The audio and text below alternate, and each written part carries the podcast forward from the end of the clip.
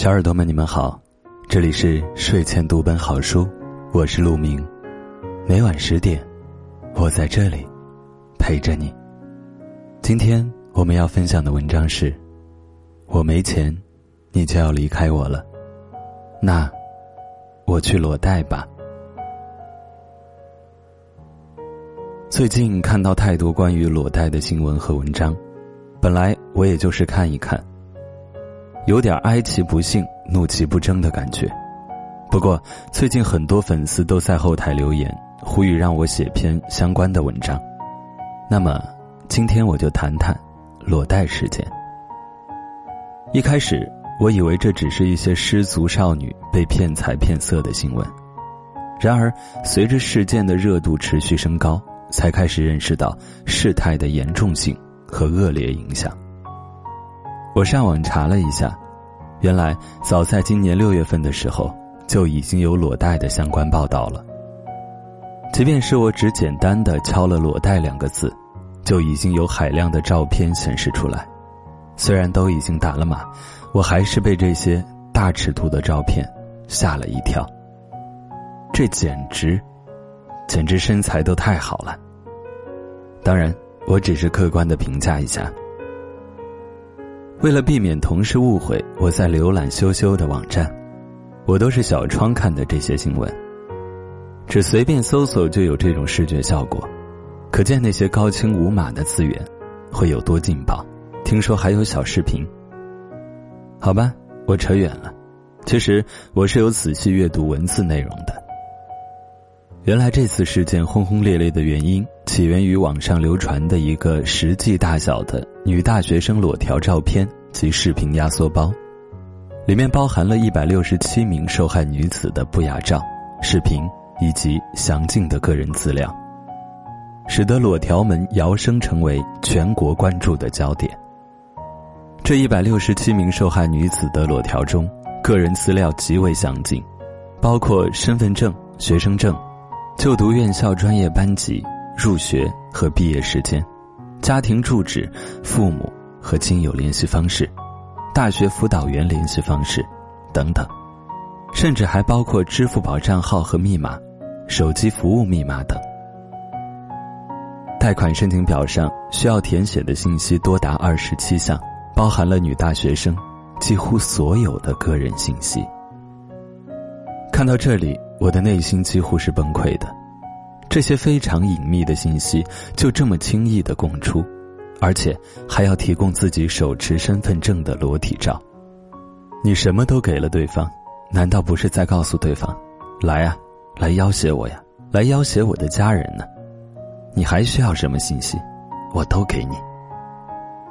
我想说，小姑娘，你们的智商呢？然而，随着了解的逐渐深入，我甚至开始质疑是否要对这些裸贷的姑娘们报以同情。我了解到，放款人给出的利息一般都在周息百分之二十到百分之三十之间，且利息每周一结。扣除一部分押金之外，甚至有放款人提出放款后要给百分之十的中介费。这样算的话，以借款三千元为例。放款人要扣除一千元押金，按时还本金利息后将还给借款人，同时扣百分之十作为中介费，即三百元。最终借款人到手的钱只有一千七百元，而利息却要按照三千元的借款来支付，即一周之后就要偿还利息六百元到九百元，这么高的利息居然也有人借。此外，我又简单的了解了一下这些借款女孩的背景，大多数人并非我们想象的生活窘迫、被逼无奈，出借款金额从几百元到数千元不等，而借款理由也是令人乍舌，有的是为了和朋友们在一起消费时不会被瞧不起，有的是因为要做小生意，有的是因为谈恋爱和男友一起享乐，还有的女孩借款。竟然是因为打胎。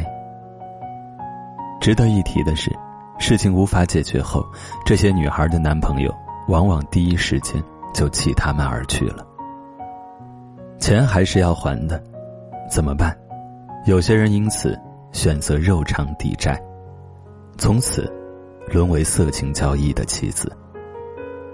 看着这样高额的利息，看着这些借款女孩们刻意摆拍的照片，看着这些疯狂的借款理由，我甚至在想，他们难道真的不知道这样做有可能付出的代价吗？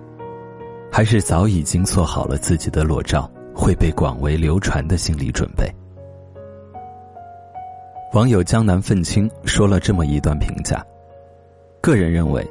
女大学生裸照借钱就是个体性案例，也一定是占非常小的比例，因为任何一个脑子正常的人都不会做这种事。假设如果裸照真有用的话，那么你哪怕还钱了，也无法确保别人会不会公布裸照，一辈子都麻烦。这种事情从来都是不准备还钱的人才会做的事情。是啊。这样解释的话，也就不难理解为什么网贷事件带来的危害性早就有所流传，却还有那么多姑娘前赴后继的走上这条路。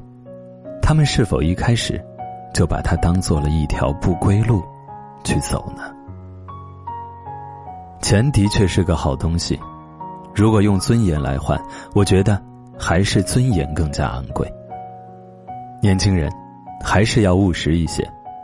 你可以喜欢那些奢侈品，可以追求自己理想的生活，但是切记，一定要取之有道。不是每一种后果，你都能承担得起的。至于那些因利而聚、你没钱了就要离开你的人，赶紧让他们有多远，走多远。这里是睡前读本好书，我是陆明。今天的文章就是这样，感谢你的收听，我们下期再见，晚安。